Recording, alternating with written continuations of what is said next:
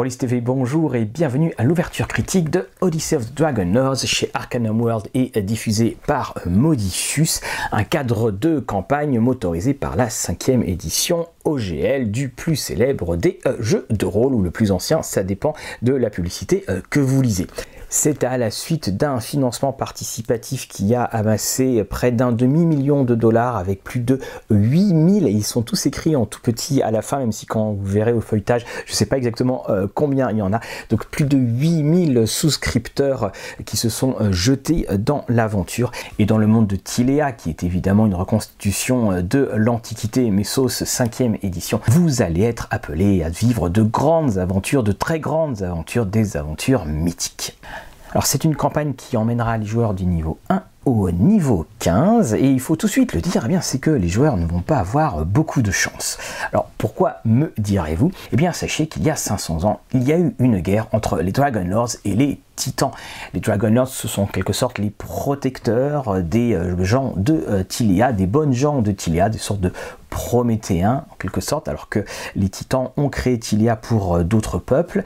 Et dans ce combat abominable, eh bien, les Dragon Lords ont certes été défaits, mais ils ont aussi battu les titans et il y a eu un serment, un serment de paix de la part des titans que pendant 500 ans, il ne ferait rien contre les peuples de Tilia. Et quand je dis que les joueurs n'ont pas de chance, eh c'est qu'on arrive au bout de ces 500 ans quand la campagne va euh, commencer et qu'évidemment la seule chose qu'ils veulent, c'est une revanche des humiliations qu'ils ont pu subir. Ainsi, les noms de Sindon et de Lutheria, les deux grands titans euh, frères et sœurs, vont devenir des noms emblématiques pour les joueurs et puis il y aura quelques autres méchants, vous le verrez très rapidement dans le feuilletage. Alors sans plus attendre, je vous propose de vous jeter dans cette odyssée. Vous voyez que c'est un, gros gros livre et on se retrouve tout de suite après. Alors la première chose, vous voyez, c'est imposant. Alors je vous ai fait des euh, plein de petits marque-pages, mais juste pour vous montrer que la toute dernière partie, là, ce n'est pas la campagne en elle-même, c'est tout ce qui est en, rapport au monde. Ce sont donc 11 chapitres qui vous attendent après une petite présentation et puis vous avez les appendices qui vous proposeront de créer vos héros. Tout de suite, on présente la mythologie grecque, euh, qu'est-ce qui fait justement le, sel de cette mythologie, le destin et la prophétie, la comédie et la tragédie, la gloire et l'oubris. Un l'oubris, c'est l'orgueil poussé à l'extrême qui amène la chute du héros. On vous présente donc le monde, Tilia, les Dragon Lords, l'histoire de Tilia, l'arrivée des mortels, l'arrivée des Dragon Lords, la première guerre, le euh, serment de paix, c'est-à-dire la paix pendant 500 ans entre les hommes et les titans, et maintenant. Alors vous avez ici le voyage en Tilia, les différentes divinités avec leurs alignements, les euh, cinq dieux, les combats mortels, les peuple dans euh, Tilea. Donc vous voyez Centaur, Geigens, Sirens, on va revenir euh, dessus, les méduses, les gigants, les Geigens, je ne sais pas comment ça se prononcera, les différentes factions, la loi, et tout de suite on vous présente l'aventure. Alors, ami qui veut être joueur, va-t'en. Eh bien, alors dans cette aventure, ce qui est en 5 actes comme toute bonne tragédie, vous avez les différents travaux, donc c'est histoire de se faire la main. Ensuite, dans l'acte 2, les Dragon Lords, vous allez découvrir euh, la ville de euh, Mitros, vous allez euh, découvrir l'Ultros, qui est ce grand navire. Ensuite, dans l'acte 3, vous allez partir en voyage dans l'acte 3 qui est un petit peu l'endroit euh, bac à sable si vous le souhaitez. Vous revenez à Mitros et c'est la bataille qui va euh, commencer après euh, deux mois. Et puis le nouveau Panthéon après la bataille de Mitros, ça va encore plus loin. Vous avez toute la structure, les conseils pour jouer votre aventure. Ici, vous avez les chemins épiques pour, à défaut de trouver une meilleure traduction là, comme ce sont les archétypes de vos euh, personnages. Vous avez les tâches héroïques, les différentes connexions. Vous avez évidemment les méchants. Il n'y en a pas tellement finalement. Hein. Il y a euh, il y a euh, Lutheria et ensuite Acast de Mitros, le roi jaloux des héros. Ici, on va un peu plus loin justement dans ce fameux archétype. Vous voyez donc euh, il y a celui qui est hanté, celui qui est doué. Alors, certains seront plus avantageux euh, que d'autres assurément en rapport avec euh, la campagne. Ici, vous avez, si vous le souhaitez, différents appels que vous pouvez créer, hein, différents chemins là aussi.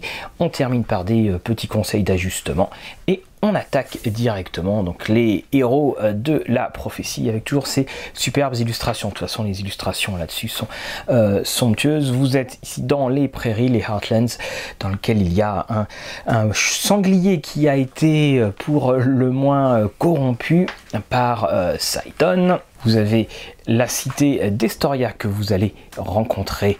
En fait, à chaque fois, on va voir différentes cités dans les différentes histoires, ce qui fait que c'est aussi une campagne qui vous amène à la découverte de euh, tout un pays, les cavernes troglodytes, euh, les euh, mines. Et dans ce chapitre des grands travaux, c'est vraiment l'occasion de se familiariser avec le monde. Alors certes, ça fait peut-être parfois un petit peu de donjon pour la conception mythologique que l'on se fait de la Grèce, mais tant pis. Nous arrivons au chapitre 3 et là les affaires vont vraiment commencer. Donc euh, quand vous êtes convoqué euh, par le roi, Voici notre roi euh, Acast, Acastus, sa reine, et puis on décrit en profondeur la ville de Mitros, hein, c'est l'équivalent d'Athènes. De toute façon, à chaque fois, on, voit bien, on a l'équivalent d'Athènes, on a l'équivalent de Sparte également, même si on connaît déjà tout sans connaître justement le colosse de Pitor, là aussi plutôt euh, sympathique.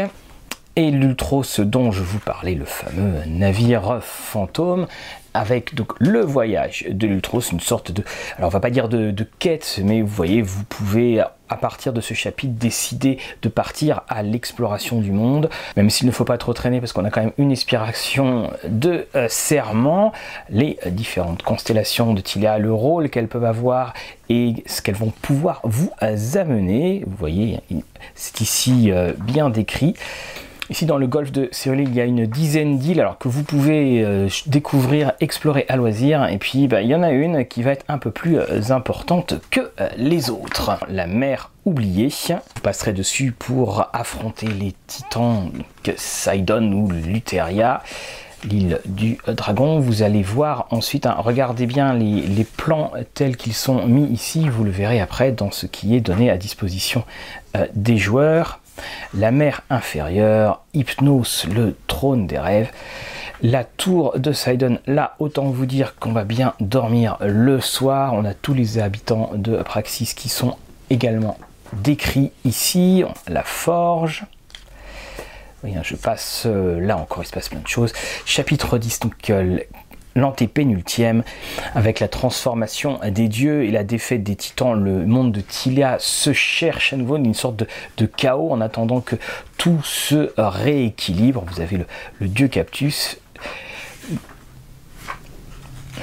On découvrira Aresia en profondeur dans ce nouveau panthéon le royaume disparu que vous allez rencontrer et explorer à la recherche du feu prométhéen.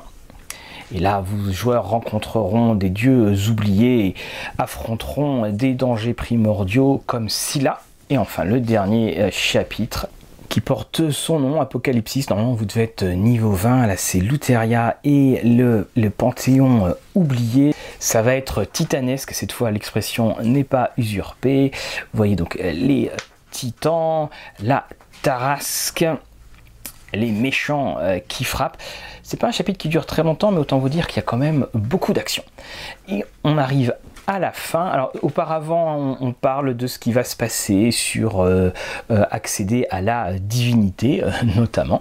Alors je reviens ici avec le premier appendice, donc l'appendice A, comment créer des héros tiliens. Donc vous avez les historiques derrière, donc les le prêtre des cinq dieux. Ce qui est bien, c'est que les historiques sont vraiment liés à, l'univers, les euh, différents chemins, je vous en euh, parlais, avec ce que cela amène à chaque fois, hein, bien entendu, hein, on, les redécrit. Ça peut sembler un petit peu étonnant, c'est que on les aborde en début, il y a toute la partie, et puis ensuite on rentre vraiment dans les mécaniques. Les personnages jouables, alors c'est là où on a vraiment des belles choses. Donc on a le centaure, le méduse. Oui, vous pouvez jouer une méduse.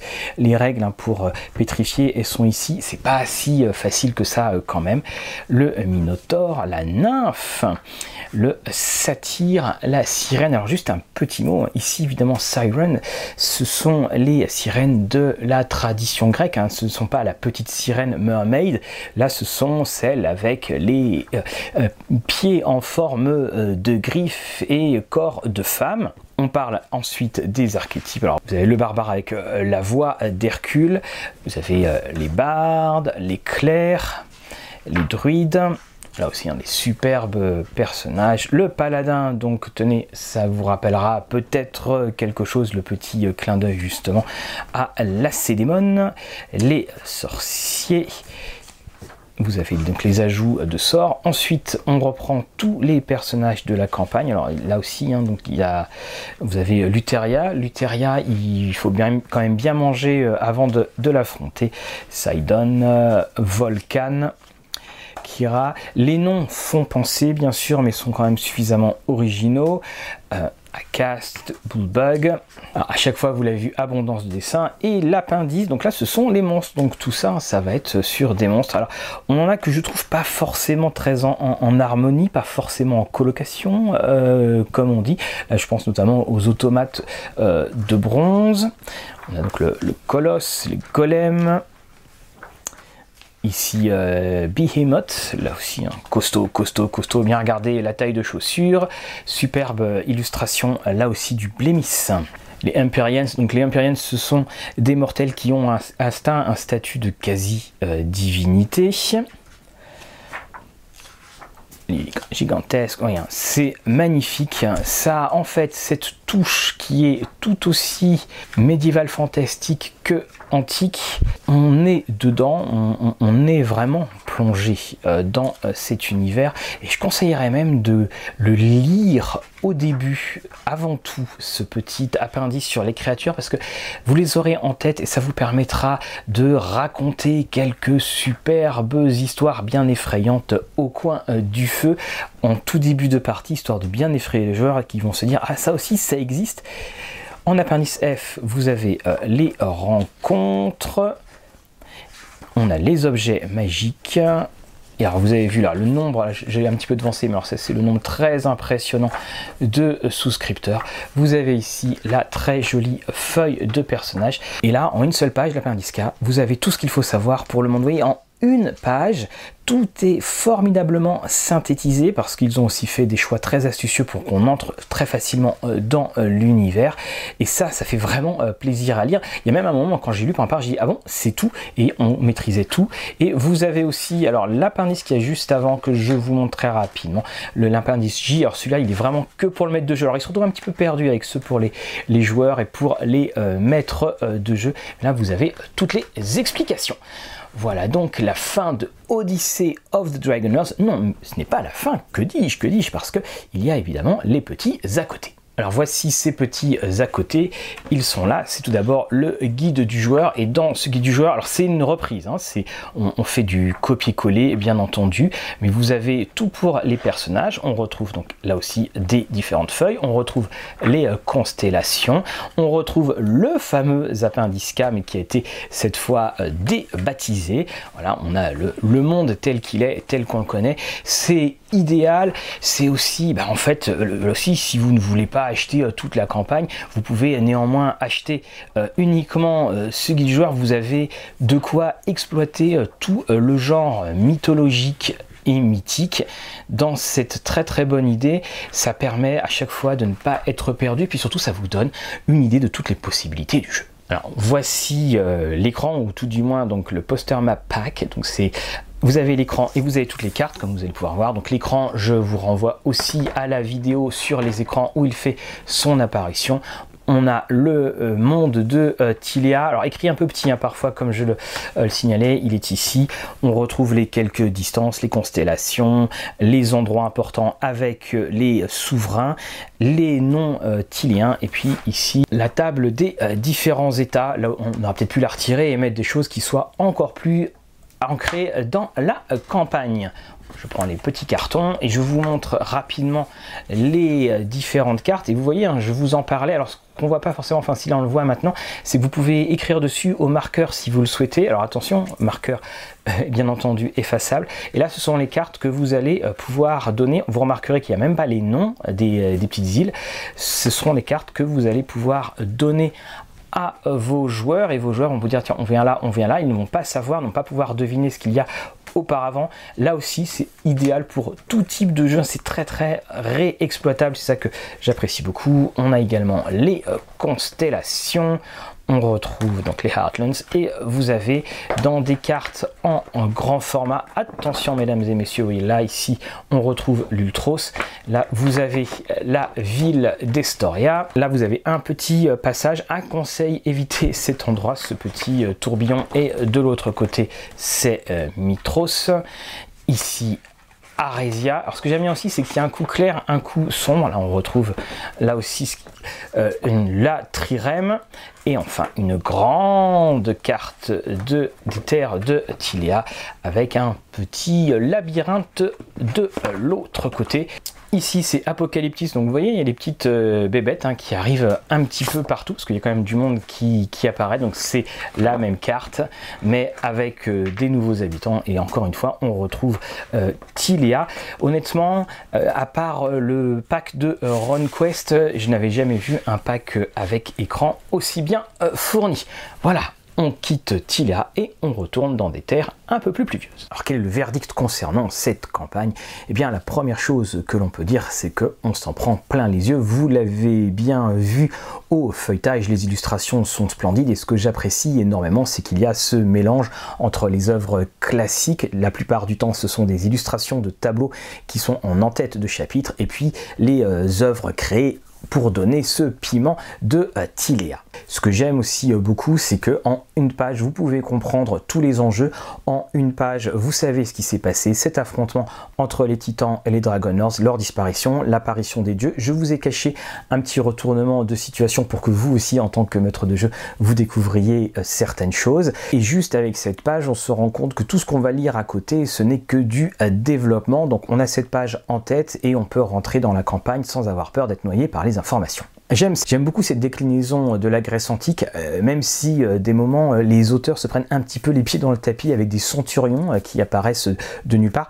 J'aime cette société où il y a très peu d'aspects mais qui sont très forts. Je pense notamment au serment parce qu'à partir du moment où vous faites un serment, eh bien si vous le rompez, eh bien vous avez une malédiction qui arrive sur vous. Dans la mythologie classique, si vous jurez sur le Styx par exemple, vous avez plutôt intérêt à respecter votre parole. Eh bien là, c'est pareil. On a également les règles de euh, l'hospitalité. On a un monde qui prend en fait corps et qui prend vie très euh, facilement. Alors c'est évidemment hein, aidé par euh, ces euh, somptueux plans, c'est aidé par ces, par dessins et puis aussi par les exemples qui sont trouvés. J'aime aussi les noms, la sonorité de ces noms fait vraiment penser à cette mythologie. Et puis il y a aussi la voix épique, le fameux Epic Path que j'ai un petit peu de mal à, traduire. Vous voyez, c'est l'avantage de, de, mettre un, petit décalage.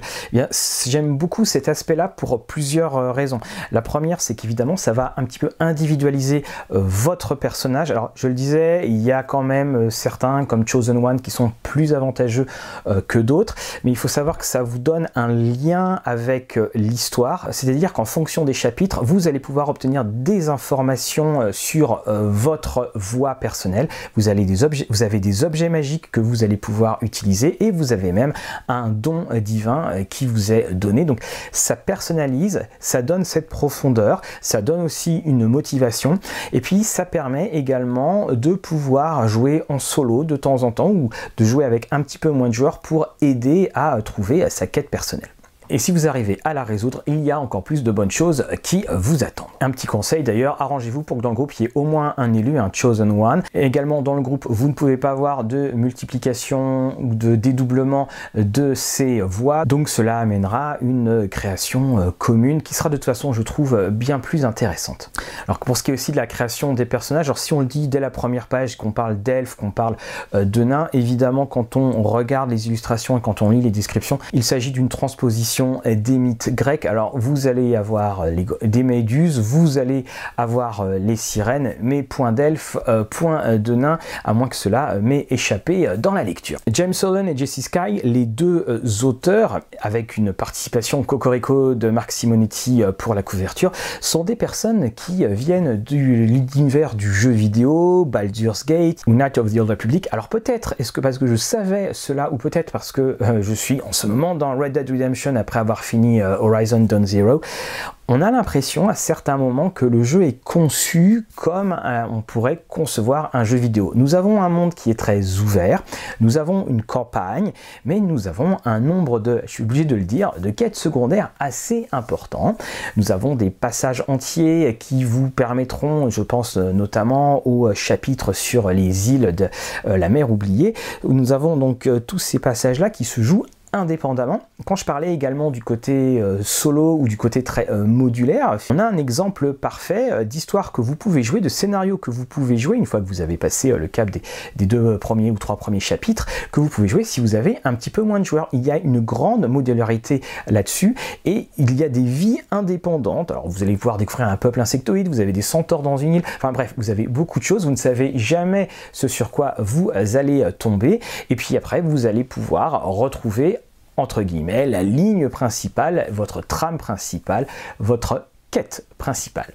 Cela amène l'opportunité de découvrir les nombreuses facettes du monde et les découvrir par euh, différents moyens. Au début, les travaux, c'est on se familiarise, un petit peu comme dans les jeux vidéo, hein. on apprend euh, comment sont les euh, différentes touches et différentes manettes, et puis chez certains, c'est assez difficile de bien comprendre. Et vous avez ensuite le début de l'histoire en elle-même. Et justement, à propos de cette campagne, on voit qu'il y a une, belle montée, une belle progression, on découvre l'univers, on a de plus en plus d'opportunités, notamment euh, je pense, dès que vous retrouvez euh, l'Ultros. Et autant vous dire, il va y avoir un équipage un peu divin euh, qui va venir vous aider. En revanche, la campagne souffre d'un déséquilibre. C'est-à-dire que vous avez la fin, vous avez la bataille de Mitros, vous êtes contre les titans, le, combat est titanesque, haha, et puis juste après, vous l'avez bien vu, on se retrouve avec le nouveau Panthéon, et puis on a l'Apocalypse. Ce qui fait qu'on a une sorte d'effet vous sentez Thérèse, il y a une deuxième couche euh, à l'intérieur, parce que toute la campagne est basée sur ce réveil des titans, vous terrassez les titans, mais non, c'est pas terminé, on rajoute quelques couches, et il faut bien le reconnaître, c'est que ces euh, derniers chapitres, c'est du combat quasiment non-stop, avec très très peu de temps de repos, c'est d'ailleurs même suggéré un moment, si vous voulez, vous pouvez laisser un, un temps de repos, et la joie et la sensation de victoire, du triomphe sur les titans se retrouve vite diluée par les créatures des enfers qui ressortent. Alors ce déséquilibre s'explique également par le fait que ce sont des chapitres qui ont été débloqués lors de la campagne de financement, mais il aurait été intéressant que les auteurs le signalent dans le jeu, c'est-à-dire qu'ils mettent voici les deux autres chapitres que vous pouvez jouer ultérieurement, voici les deux autres euh, chapitres qui pourront être ajoutés. Il aurait été intéressant de mettre en germe, et ça je vous conseille de le faire euh, lorsque vous jouerez cette campagne, c'est de voir ce qu'il y a dans ces euh, deux derniers euh, chapitres et de les intégrer dans les chapitres précédents pour que les joueurs ne soient pas pris par surprise et qu'ils ne se réjouissent pas dans cette fausse fin euh, finalement que celle de la défaite des titans. Quant à cette défaite des titans, dans le scénario de la bataille de Mitros, quand vous luttez contre Sidon et Luteria et que vous en terrassez au moins un des deux, que se passe-t-il Kentiman, le titan, leur père, le titan aux 100 mains, apparaît. Et là aussi, on se gratte un petit peu la tête en disant mais qu'est-ce qui se passe?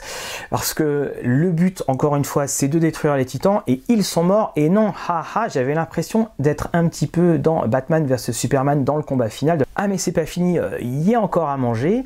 On se retrouve donc avec ce Kentiman. J'ai fait une recherche dans le PDF. Il n'est absolument mentionné nulle part autrement que dans du euh, background passif, c'est-à-dire euh, dans la liste des titans, dans ah oui, leur père c'est Kentiman. Aucun moment il est mentionné par des personnages, à aucun moment il y a une mise en garde, par exemple, comme oui, leur père est toujours là parce que ce titan est censé avoir disparu. Donc là, ils ont réussi, ils ont triomphé, et non, Kentiman arrive, et en plus il arrive et il commence à détruire toute la ville de Mitros. D'ailleurs, ça c'est assez intéressant. En fonction de l'issue du combat, il y a le nombre de morts euh, et donc des endroits qui seront détruits euh, par Kentiman. Il y a le nombre de morts qui va pouvoir être calculé et en fonction de ce nombre de morts, eh bien les héros seront soit euh, vénérés, soit on les regardera comme des gens qui ont sauvé Mitros, mais à un prix bien trop élevé pour que la joie soit de mise une fois que Kentiman a été terrassé. Mais mis à part ces problèmes de construction, nous avons quand même un magnifique euh, ouvrage et surtout quelle générosité, parce que nous avons certes la campagne, mais nous avons aussi le livre de cadre de campagne. On aurait pu quasiment euh, couper euh, en deux, faire le monde de euh, Tiléa et puis la campagne qu'il y a à côté. Vous allez pouvoir jouer des heures et des heures une fois que la campagne a été terminée. Alors, on a déjà par exemple le bestiaire, on les voit, tous ces monstres, hein. il y a de quoi, il y a de quoi s'occuper. Hein. et vous avez aussi toutes les conséquences une fois que c'est terminé. On dit bien par exemple qu'une fois que vos personnages ont atteint le euh, niveau 20, eh bien, ceux-ci peuvent être retirés du jeu. Alors, ils peuvent être devenus des dieux, ou alors ils peuvent être tout simplement des héros vieillissants, et une nouvelle génération arrive, et dans cette nouvelle génération qui arrive, libre à vous euh, d'inventer euh, toutes sortes d'histoires. On a vraiment un monde ouvert, et je reviens encore une fois sur cette notion de, jeu vidéo. C'est la première fois que j'en parle dans, une critique, mais on, a vraiment cela, on a cette impression qu'on pourrait aller partout, évoluer. La lecture est très agréable pour cela également, et puis le, le fait que ce soit un monde fermé clos, vous pouvez le mettre où vous voulez. On propose d'ailleurs d'avoir des personnages qui ne commencent pas euh, forcément niveau 1, mais qui commencent euh, niveau 5 et qui viennent de euh, l'extérieur.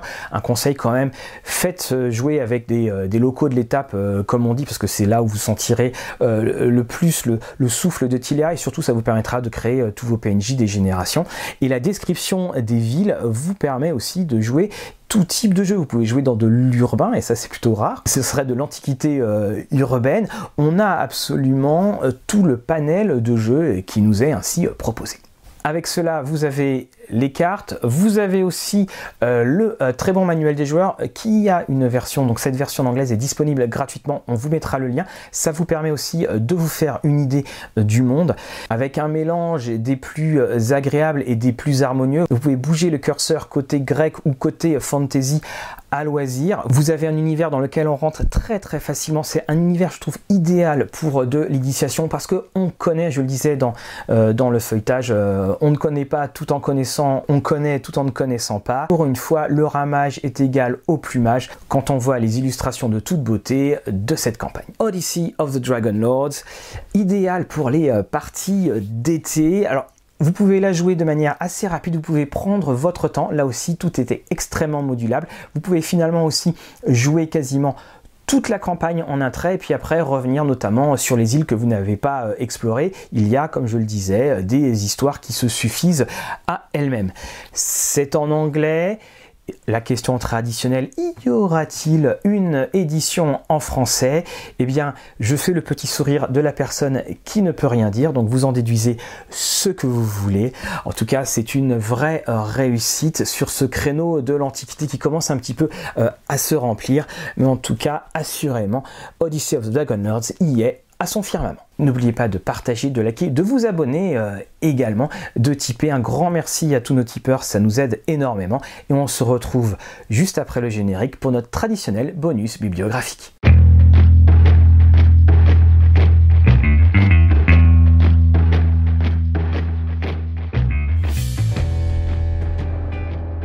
Alors pour ce bonus, c'est bien trois romans et trois romans en français. Ça sent la fin de l'année. Le premier, c'est 3 de David Gemmel. Alors ça, c'est la superbe édition euh, Alors quand je dis David Gemmel, c'est David et Stella Gemmel. Hein. Stella Gemmel avait aidé à terminer le, euh, le troisième tome, La chute des rois. Il s'agit de la réécriture de la guerre de Troie, bien entendu, avec des personnages totalement différents. Je pense notamment à Ulysse, totalement différent des légendes. Alors pourquoi je vous le conseille, outre parce que ça va vous euh, emporter, on y retrouve tous les thèmes très chers à euh, David Gemmel, il y a cette manière de décrire, il y a cette manière de modifier euh, la mythologie, de modifier la Grèce antique, exactement ce que fait Odyssée. On se rappelle de ces grandes descriptions lorsqu'on dit que Poséidon, à savoir Sidon, que Poséidon est en train de se déplacer sur la Grande Verte, hein, c'est le nom qui est donné à la mer, une des meilleures trilogies de Gemmel avec ce grand souffle épique et comme toujours chez Gamel, ça a beau être épais, ça se lit très vite. Le livre suivant de Ravien Negretz, un livre dont on avions parlé d'ailleurs avec euh, Olivier Legrand euh, dans notre euh, café rôliste, donc Les Seigneurs de l'Olympe, un roman d'heroic fantasy dont les personnages sont ceux de la mythologie grecque.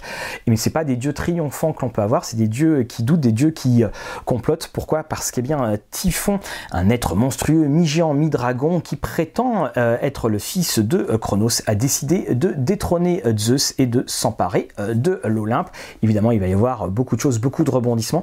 Mais ce que j'aime beaucoup, c'est là encore une fois les traitements qui ont été faits euh, des dieux. Alors je, le lis ici, le bouillant mais balourd Arès, le dieu de la guerre, le malheureux Héphaïstos et l'irrésistible et insatiable Aphrodite, ainsi que de nombreux euh, héros. Alors c'est un prix hein, qui a eu en Espagne le prix euh, Mino Toro. C'est un style qui est très poétique, hein. la plume est belle et riche et on en a besoin justement quand on veut parler de ces grands classiques. On remonte aussi aux origines, à savoir les conflits entre les dieux et les titans, euh, comme dans Odyssée. C'est un livre qui est disponible aux éditions Atalante, Ravien Négrette, les seigneurs de l'Olympe. Et on terminera avec les mémoires de Zeus de Maurice Druon de l'Académie française. Et dans les mémoires de Zeus, eh bien, Zeus va se mettre à nous parler et va donner sa version euh, des faits, sa version sur les relations qu'il peut avoir avec sa femme. Aussi un passage très intéressant où il explique qu'il s'éloigne un petit peu trop euh, du cercle méditerranéen et donc comme on ne croit plus en lui, il n'a plus euh, de pouvoir. On revisite bien entendu, bah là aussi les titans, on revisite les relations de Zeus et on revisite les grands thèmes mythologique, sous la plume toujours légère, avec cette petite pointe d'humour de euh, Maurice Druon. 3. Les mémoires de Zeus et les seigneurs de l'Olympe sont trois livres, trois compagnons idéaux. Il existe bien sûr beaucoup d'autres livres dans euh, ce style, mais ces euh, trois livres iront à merveille avec votre Odyssée des Dragonlords si vous choisissez de vous établir en Tiléa et on ne peut que vous conseiller de le faire. En attendant de nous revoir, que vos parties soient belles.